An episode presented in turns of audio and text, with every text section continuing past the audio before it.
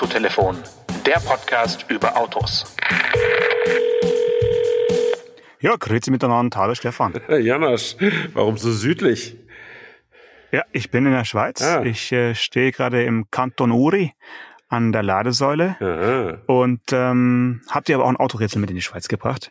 Also Okay. das Auto, in dem ich jetzt gerade sitze, ist äh, 4,40 Meter lang, Okay, äh, hat 272 PS cool. und ähm, im Prinzip feiert ja der der Urvater des Autos äh, feiert dieses Jahr sein äh, 25-jähriges Jubiläum.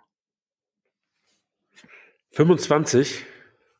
25, die Hälfte vom Halber Golf. Golf, würde ich gerade sagen, ja.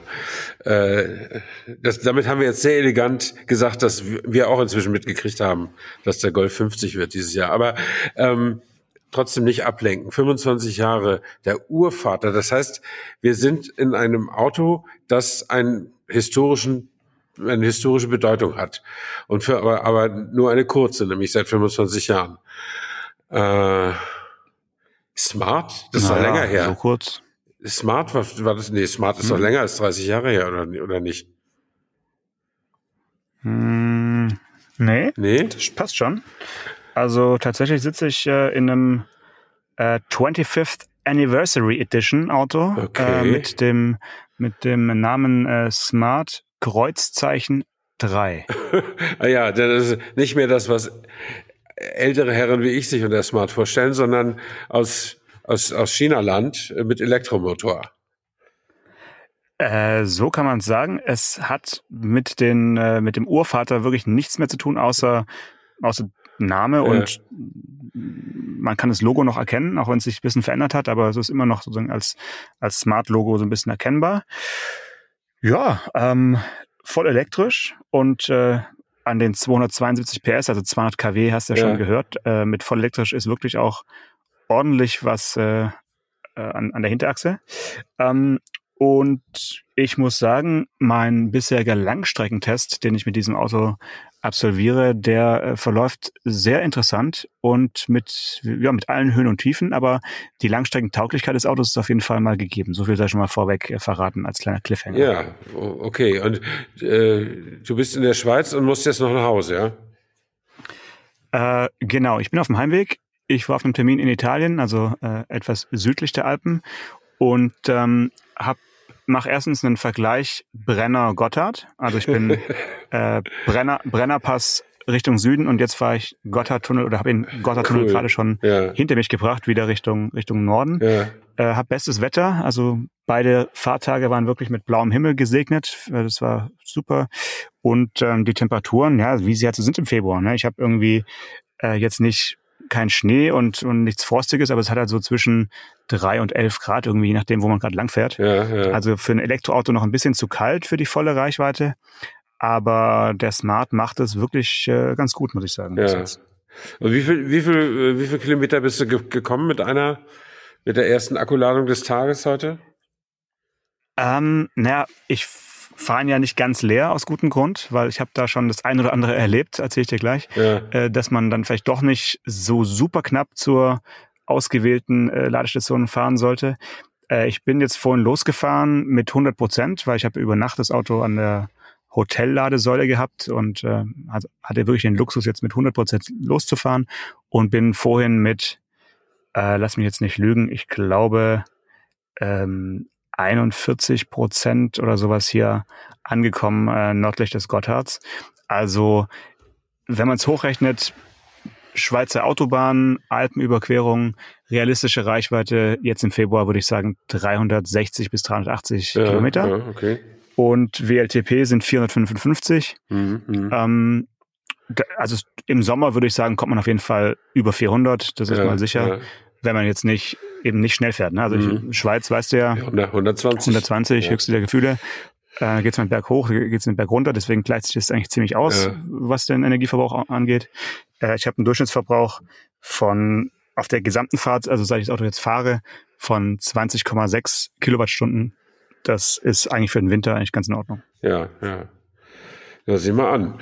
Ähm, äh, Was kostet das Auto, musst du fragen? Ja, nee, ich wollte gerade sagen, ich bin äh, bei diesem Fahrprofil, ne, durch die Alpen und so, da wäre sogar ich damit einverstanden, nach 350 Kilometern mal eine Pause zu machen. Die Frage ist halt, wie lange die dann dauert, ne? Genau, also das, das wollte ich auch sagen. Ähm, das kommt, finde ich, dem, dem Reiseprofil wirklich sehr zugute. Ich bin äh, in den Abend hineingefahren, also vorgestern, und habe dann nach dreieinhalb Stunden mal 15 Minuten Pause gemacht und zwar am äh, an der Rast ähm, Rasthof äh, Nassereit, also wer den Fernpass fährt, äh, der kennt den. Da hält man eigentlich sowieso an, um sich die Vignette für Österreich zu kaufen ja, ja. und dadurch mit reinlaufen, rauslaufen und so ähm, habe ich jetzt vielleicht fünf Minuten länger dort gestanden mit dem Elektroauto, als ich jetzt mit dem Verbrennungsmotorauto da ja, gestanden hätte.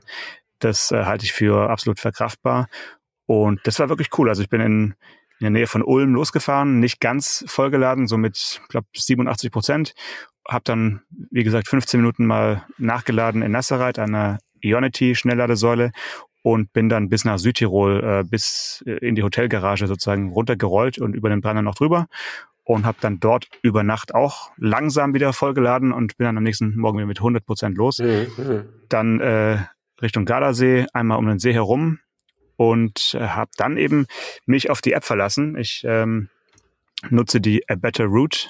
Äh, ja, App das kennen wir schon. Für genau und äh, auch hier das Smart äh, Navigationssystem. Ich habe also beides laufen lassen.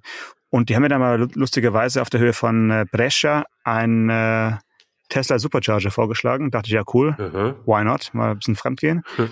Aber da bin ich halt einfach, wer war ich bisher nicht mutig genug oder habe mich nicht informiert so richtig, man braucht halt die Tesla-App und da hatte ich keine, keine Lust drauf.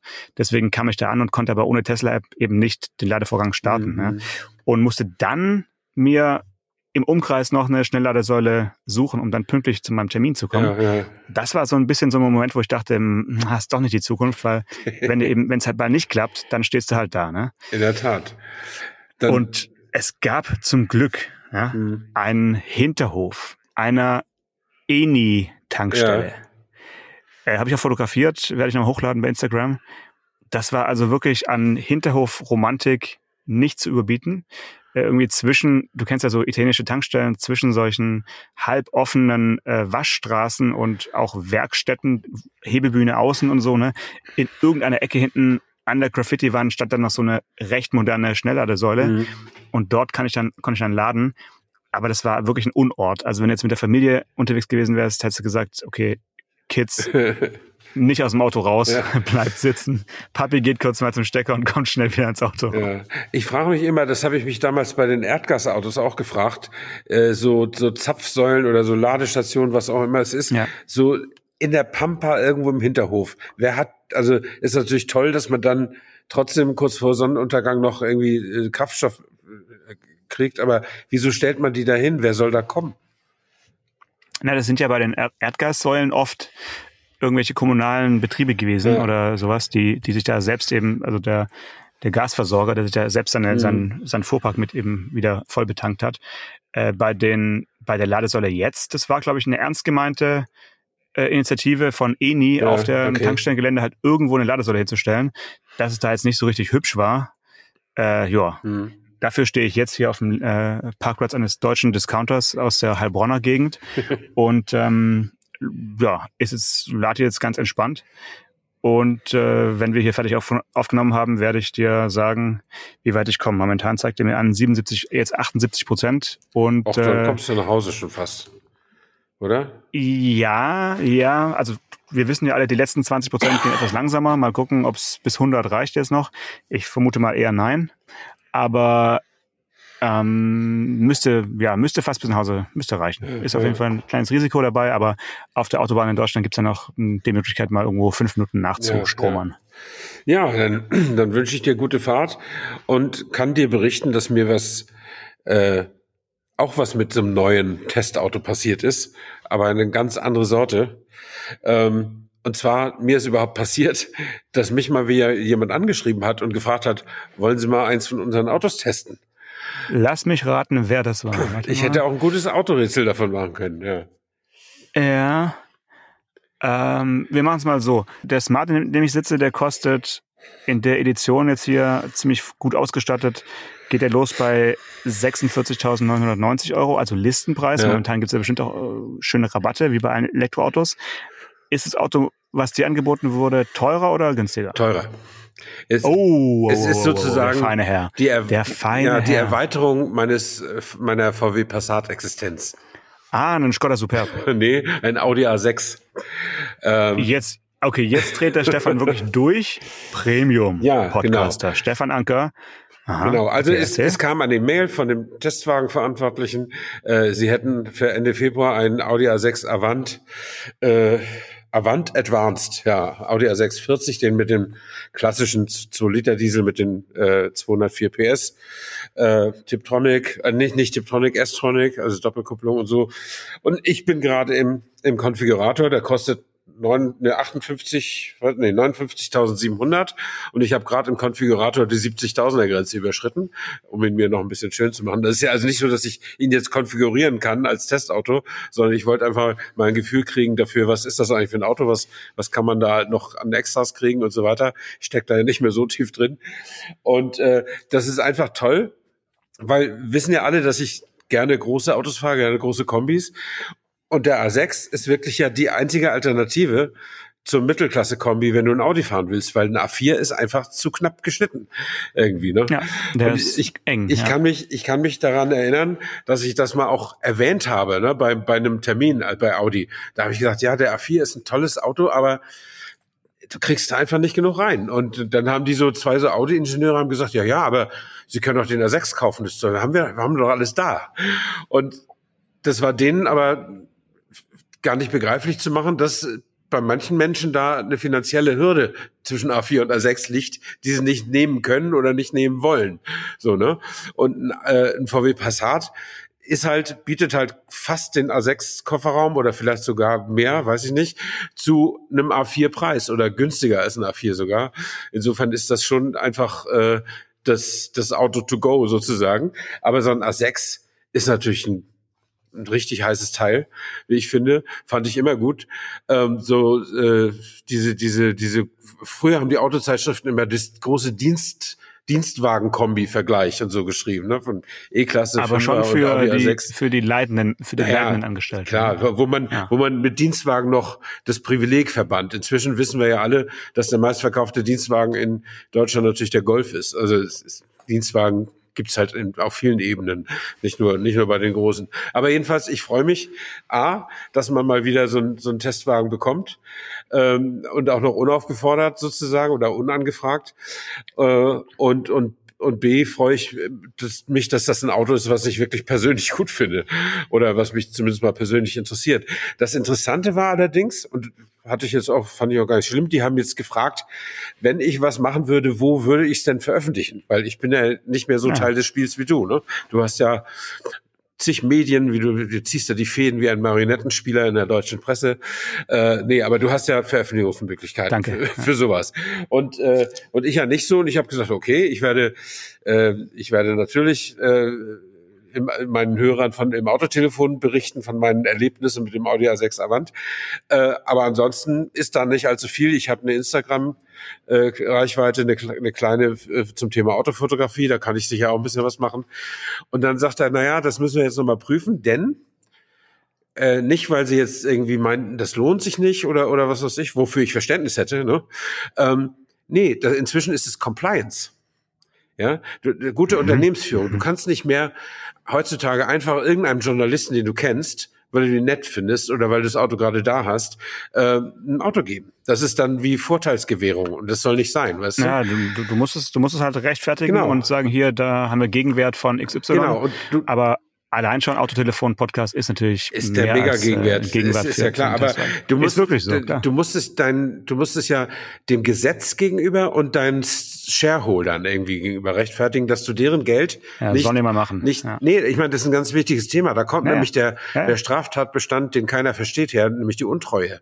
Ähm, wenn, wenn du mit dem Geld, was dir anvertraut ist, nicht treu genug umgehst und so, ne? Und das. Witzige ist, dass ja diese Compliance-Geschichten, äh, bei einigen Herstellern, ich weiß es von einigen und ich sage den Namen aber nicht, ich will da auch keinen Kollegen bloßstellen, aber es gibt Autohersteller in Deutschland oder auf dem deutschen Markt tätige Autohersteller, wo nicht mal die Pressesprecher ihre eigenen Autos mal übers Wochenende mit nach Hause nehmen können, um zu wissen, wie die im Alltag fahren, damit sie ja, bei der nächsten Compliance. Veranstaltung mit uns Journalisten ja. kompetent darüber sprechen können. Weil das Gesetz ja. sagt, Moment, das ist ja geldwerter Vorteil, das geht ja wohl gar nicht, dass der jetzt Spaß hat mit seinem Porsche, Mercedes, Toyota, schieß mich tot, was auch immer. Kann ja, äh, genau. Ja. Und, und dann triffst du also heutzutage auf, auf äh, Pressesprecher, die echt weniger über so ein Auto wissen, was sie selbst verkaufen müssen, als du. Ja. Und das ja. ist doch, das kann doch nicht sein. Da muss doch mal irgendwie, ich verstehe das Problem, aber da muss doch mal irgendein nee, Ich verstehe es nicht, ehrlich gesagt. Nein, ich verstehe, ich verstehe das Problem technisch. Aber, also ich verstehe den nee. technischen Zusammenhang, aber da müsste doch irgendein Kommunikationsvorstand oder wer auch immer ganz oben in einer großen Firma dafür verantwortlich ist, einfach eine Lösung finden, die an der ja. Sache orientiert ist. Und meinetwegen zahlen sie dann halt irgendeinen Ausgleich ans Finanzamt oder was auch immer. Aber das muss doch vom Tisch, dieses Problem. Das, ja. das, ja. Und vor allen Dingen ist das, wir beklagen, also wir Langjährigen, äh, äh, Dienstalten Haudegen. und ja, Haudegen. wir langjährigen ja. Autojournalisten beklagen doch sowieso eine Verflachung des Fachniveaus sozusagen. Und das trägt natürlich noch mehr dazu bei, wenn du vielleicht, wenn sich das jetzt verstetigt und in 10, 15 Jahren trifft man grundsätzlich auf Pressesprecher, die ihre eigenen Autos noch nie gefahren haben. Äh, was ja. redest du denn mit denen? Oder welche ja, Tipps? Wie, wie, sollen die Ingenieure im Haus die ernst nehmen? Und so, ja, das verstehe ich überhaupt nicht. Und es, es tut mir wirklich leid für die Kollegen, die da gegenüber, gegen diese Barriere nicht ankämpfen können. Ja, das finde ich total bescheuert. Das prangere ich an, um es mal ganz öffentlich ja, zu sagen. Sehr gut. Also über die Verflachung können wir auf jeden Fall nochmal eine Sonderfolge machen, weil die hat äh, mehrere Dimensionen, äh, kann ich dir auch berichten. Ähm, das betrifft ja nicht nur die äh, freundlichen Kollegen auf Seiten der, der Kommunikationsabteilungen. Ich möchte gar nicht mehr Presseabteilungen sagen, weil es sind ja teilweise keine Presseabteilungen mehr. Äh, da und aber auch natürlich auf Seiten der eingeladenen äh, Menschen, die ja, sage ich mal, auch die die technische, technische Tiefe, für die es einfach nicht mehr wichtig ist. Ja? Und ja. ähm, dann hast du halt auf beiden Seiten äh, diese, diese eine Richtung. Und du hast jetzt 15, äh, 10, 15 Jahre gesagt, ich sag mal eher in fünf Jahren. Wen willst du denn da einladen bei solchen Fahrveranstaltungen? Da hast du einerseits äh, alte Haudegen, die vielleicht einfach zu alt sind, um Auto zu fahren. Und äh, du hast junge Leute, die vielleicht gar keinen Führerschein mehr haben, weil sie Autos eigentlich gar nicht so geil finden, sondern das halt nur als ähm, ja als als Vehikel ihrer Influencer-Karriere nutzen. Ob das ein Auto ist oder was anderes, ist aber eigentlich eher zweitrangig. Also das werden auf jeden Fall in fünf äh, Jahren dann ganz, ganz andere Gespräche sein beim, beim Sandwich äh, abends. Ne? Das, das kann also schon sein, so. ja. Ich habe tatsächlich, bin ich mal vor Jahren schon auf jemanden getroffen, der kam zu einem Autotermin und hatte keinen Führerschein. Und ja, er, genau. er dachte, es Warum war, glaube ich, irgendwie S-Klasse oder irgendwas Großes und er dachte, er werde ja. gefahren. Ja, zu Recht. Von dir dann, oder? Ist er mit dir gefahren? Keine Ahnung, aber das, das ging so, das ging so rum. Der war dann auch, damals waren also YouTube und das war ja noch gar nicht am Start. Und insofern hätte der also Fuß fassen müssen in der klassischen Presse und er fasste nicht. Okay, aber eigentlich finde ich es ganz cool. Also wenn du es konsequent machst und sagst, ich bin halt mehr so der Mitfahrertyp, ich äh, teste eigentlich nur Autos, äh, in denen ich gerne rumgefahren werde. Wenn du das als deinem als deinen Markenkern herausarbeitest, bist du eigentlich ein, äh, ja, eine coole Socke. Ja. Also Respekt, Respekt für die Einstellung. Schade, dass es nicht, nicht so gut geklappt das, hat. Der, der, ähm, der YouTube-Kanal ja. heißt rechts hinten. Genau, hinten rechts. ja, hinten rechts. Ähm, ich erzähle noch ganz kurz, weil es auch ein bisschen lustig ist irgendwie, äh, den Grund oder ein Grund meiner, meiner alten Alpenüberkehrung hat verschiedene Gründe, einen eher privaten, dann einen eben ähm, Dauertest beziehungsweise Reichweitentest und, und Fernfahrt äh, Smart Hashtag 3. Mhm. Und dann war da noch äh, in Mailand oder im, im Dreieck Mailand, Como ähm, und äh, Lago Maggiore äh, gab es noch eine Fahrveranstaltung von unseren äh, geschätzten Kolleginnen und Kollegen von Alfa Romeo. Ja. Und die haben also im letzten Jahr ja Modellpflegen äh, gehabt von ähm, äh, von Stelvio und Giulia und der Tonale ist ja auch noch recht frisch. Und was macht man dann in 2024? Man kann ja nicht nichts machen. Ja. Also gibt man ein Sondermodell in Auftrag und nennt es Tributo Italiano. Ah ja. Ähm, da kann man, da kann man schon mal eigentlich eine halbe Stunde drüber philosophieren, ob man als italienische Marke, die ja eigentlich vor Vitalität strotzt oder strotzen möchte auf jeden Fall, äh, ob man dieser Sonderserie jetzt wirklich den Namen Tributo Italiano geben soll, weil so, so, ein richtige, so ein richtiges Tribut an Italien braucht man eigentlich gar nicht, weil man, man ist ja schon italienisch. Ja. Aber diese Autos sind also jetzt noch italienischer, als sich Italiener Autos vorstellen können. Du kriegst sie nämlich nur in den Farben der italienischen Flagge, in grün, weiß oder rot. Ja, okay. Und du bekommst eine nahezu voll ausgestattete Hütte, ähm, inklusive Stickereien auf den Ledersitzen und äh, rote Ziernähte und ganz wichtig auch nochmal die italienische Flagge auf den Außenspiegel. Ja. Ähm, ich erinnere mich an so ein geflügeltes Wort aus der ja, aus, aus dem Mittelalter des Autojournalismus, also meines Mittelalters, äh, wo man sich so ein bisschen darüber lustig gemacht hat, über so einen so einen Zierleistenjournalismus, dass ja, man wirklich ja. so für jedes Sondermodell nach äh, Kiruna zur Abnahmefahrt eingeladen wurde, äh, für, also für, für, für, für jedes Zierteil, was neu ins Auto kam. Es war jetzt nicht ganz so, weil immerhin war es in Italien. Es war jetzt keine Testfahrt im Rhein-Main-Gebiet, sondern man hat auch noch so ein bisschen italienisches äh, Flair und Lifestyle hat man jetzt aufsaugen können und kann es auch einbauen in, in die Geschichte.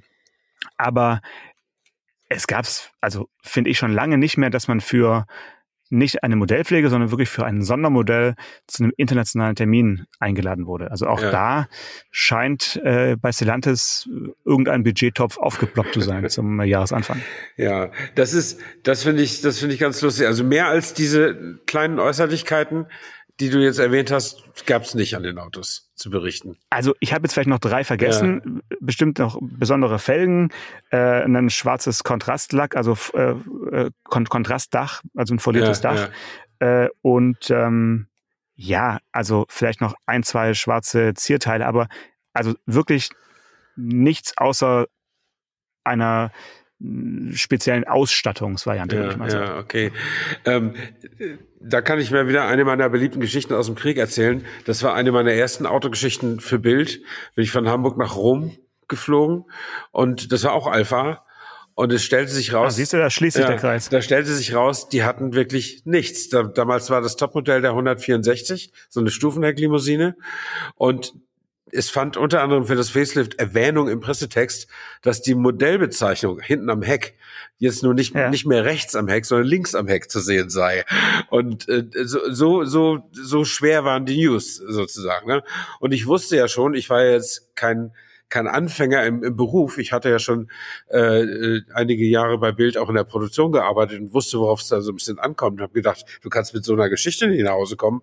Und dann bin ich aber erstmal gefahren und dann war das so Berufsverkehr Rom. Und das war so mein erster, mein erster Kontakt mit der tatsächlichen mit der Wirklichkeit des italienischen Großstadtverkehrs, ja. Und äh, das war beängstigend am Anfang. Und als ich das Prinzip verstanden hatte, du musst immer gucken, was vor dir passiert und hinter dir musst du keine Rücksicht, Rücksicht nehmen, weil da muss er da hinter ja. dir gucken, was vor ihm passiert. Und oder dass du dann, wenn du da diese großen Straßen am Tiber äh, lang fährst, die sind irgendwie dreispurig oder an der Ampel ja, sind, sie, sind sie drei ja. bis vierspurig, aber wenn du über die Kreuzung rüber bist, sind sie nur noch zwei bis dreispurig. Und ja. da muss man sich dann irgendwie einfädeln. Und es irgendwie geht's halt immer. Der Italiener nimmt's ja locker und äh, das hat dann irgendwann auch angefangen, Spaß zu machen. So, und mein Dame, dann kam ich zurück und ich erzählte meinem damaligen Ressortleiter von dem Dilemma. Ich sagte, einerseits hatte ich Spaß, andererseits gibt es wirklich nichts zu berichten über das Auto. Nichts, niente, gar nichts. Ne?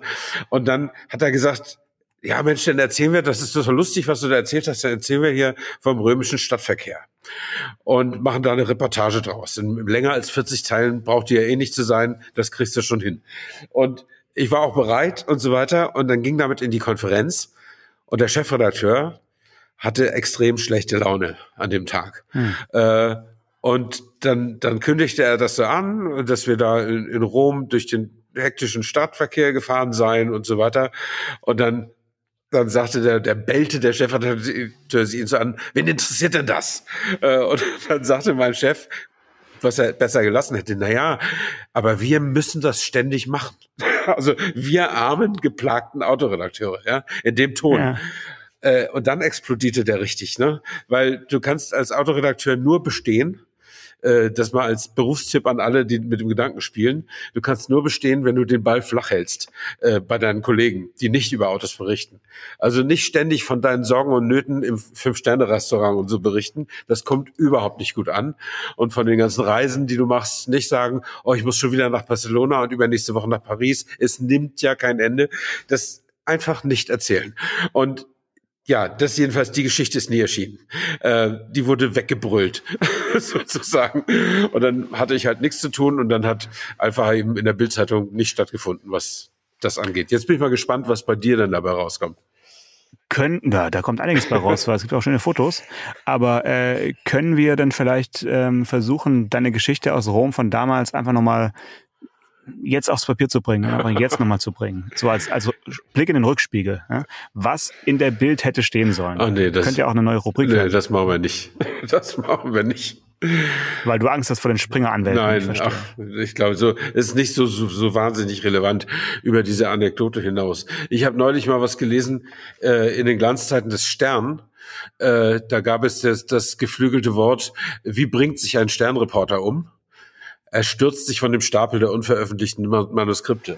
Also da, Ja, Arme, ja. da muss es Ja. richtig schlimm gewesen sein mit nicht gedruckten Geschichten. Da lobe ich mir das Paperless Office. Ja, sowas passiert heute nicht mehr. Kannst du noch vom, vom iPad springen. Ja, ja ähm, es ist auf jeden Fall auch 2024 wird, wird spannend, was äh, so die, was, was, ja, was, was die Autojournalie äh, so durchmachen wird. Äh, ich erlebe auf dem Termin wirklich eine wilde Mischung aus ähm, ja, sehr etablierten, äh, lange bekannten älteren Kollegen und ähm, ja, TikTokern. Also die, die Mischung ist nochmal explosiver geworden, als sie zu deinen Zeiten äh, war, als Ja. dann die, die YouTuber aufkamen, weil es einfach noch, noch mal eine ganz andere Denke ist. Also und, und was wirklich auch anders ist, ich weiß nicht, wie du es erinnerst, du kannst halt, ich will mich hier gar nicht ausschließen, aber du kannst halt kein Mittag- oder Abendessen mehr einnehmen, ohne dass es mal einen Moment gibt, wo wirklich alle am Tisch auf ihr Handy gucken. Also wirklich alle. Also und na, dann fällt es einem auf Ja. und dann macht man einen lustigen Witz und sagen, ah, äh, irgendwie äh, sechs erwachsene Männer am Tisch und alle schauen aufs Handy, cool.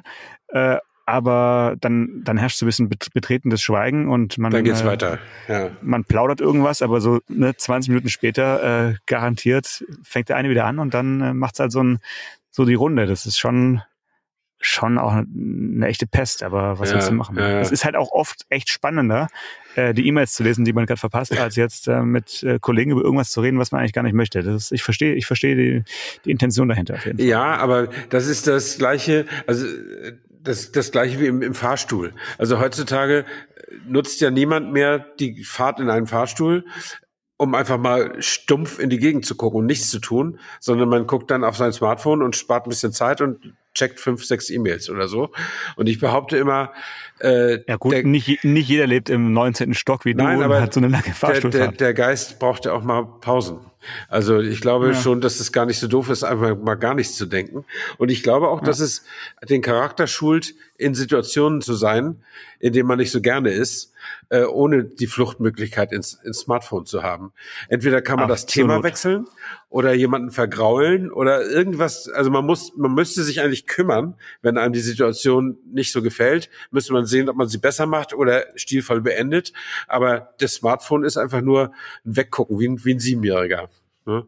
Ja, äh, würdest du sagen, dass die äh, Apple Vision Pro, die jetzt ja auf den Markt gekommen ist in den USA, äh, uns da weiterbringt als Menschheit? das kann ich nicht sagen, weil ich über das Ding noch viel zu wenig weiß. Also Okay, es, es gibt jetzt die ersten Videos, die mich größtenteils an Fake-Videos erinnern, Ja. wo also die ersten Menschen mit dieser Brille in der Öffentlichkeit rumlaufen. Und ich sag mal so, wenn davon nur die Hälfte nicht fake ist, Okay. wird's äh, lustig. Ja, da wird's wirklich lustig. Also hast du dann so gestikulierende Menschen, die da mit, die, mit dieser Brille über den Zebrastreifen laufen oder aus einem aus einem Cybertruck aussteigen und also erstmal sieben Fenster schließen, also in der Luft Ja. sozusagen und wegwischen. Also das, äh, ja, wie soll ich sagen? Wenn damit der erste Kollege auf dem Termin auftaucht, dann setze ich mich garantiert an, an dessen Tisch. So viel ist schon mal sicher. Aber nicht zu ihm ins Auto.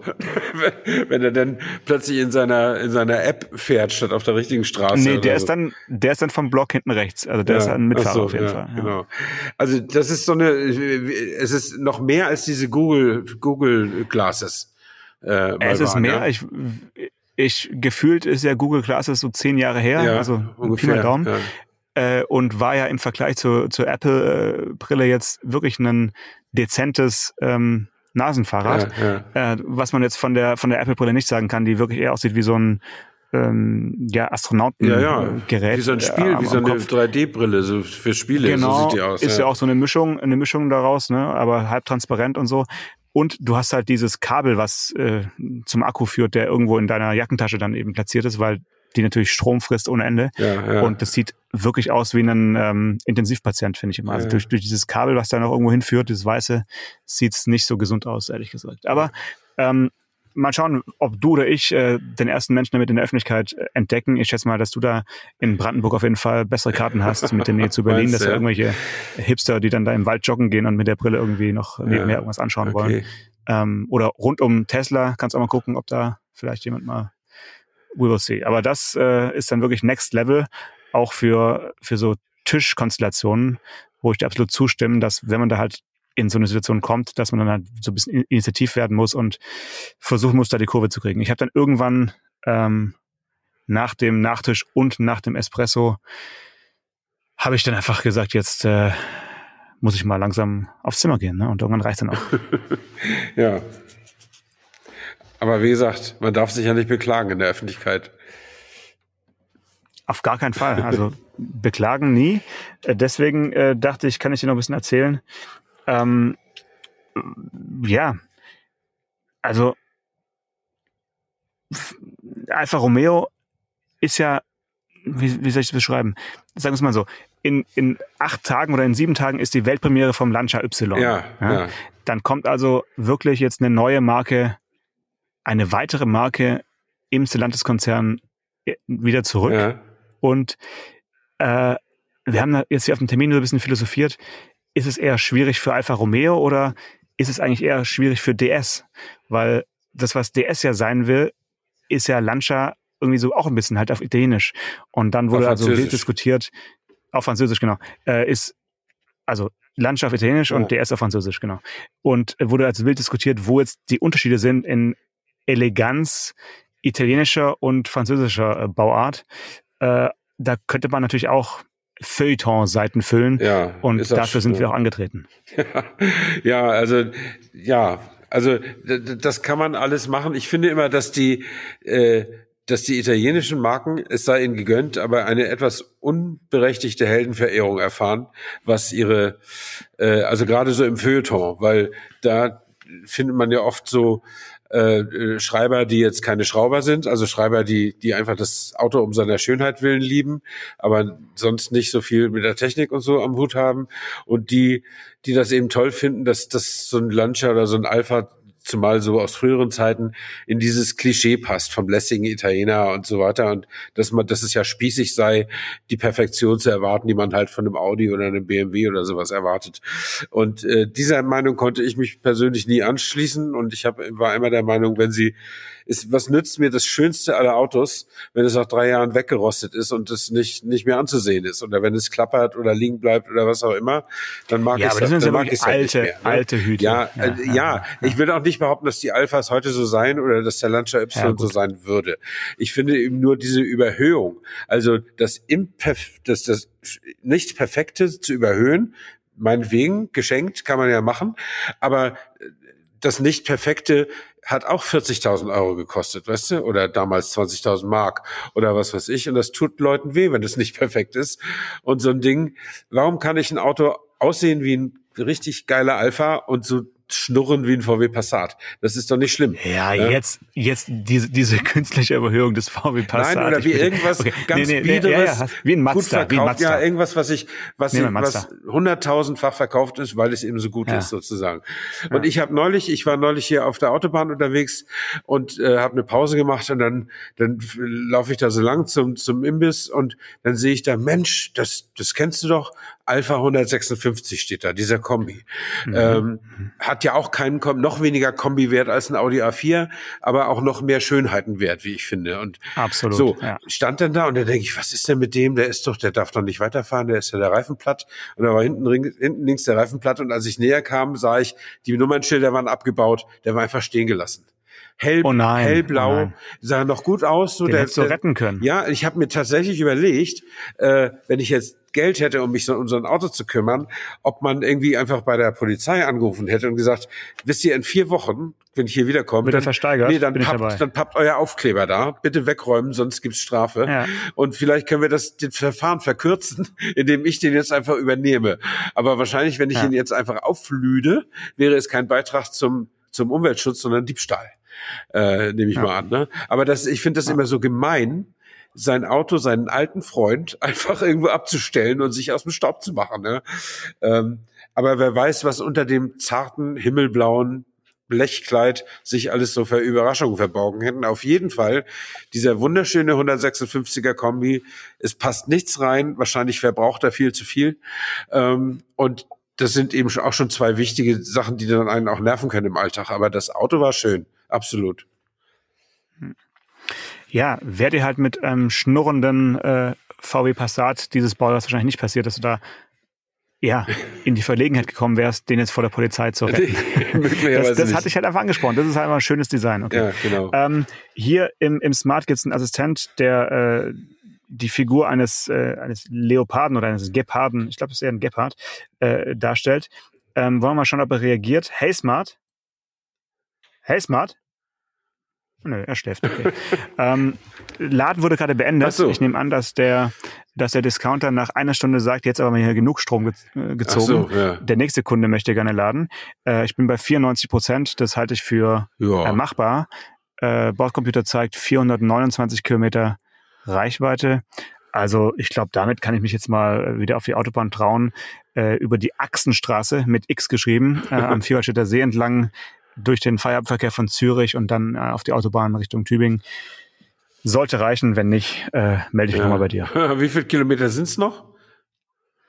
Äh, wenn ich das jetzt wüsste, so. ähm, ich habe, glaube ich, gerade kein Navigationssystem an, was, um es dir sagen zu können, weil ich das Handy natürlich ausgesteckt habe, Ja, ja, um okay. keine Störgeräusche zu haben. Aber es, es sind weniger als 429 auf jeden Fall. Okay, Da ist dann, noch ein guter Puffer drin. dann ruf doch so gegen Mitternacht nochmal an. Genau. Von der, von der Ladesäule. Alles klar. Okay, dann bis nächste Woche. Gute Bis Fahrt. nächste Woche. Schön was. Dankeschön. Ciao. Ciao. Autotelefon, der Podcast über Autos. Mit Stefan Anker und Paul Janosch Ersing.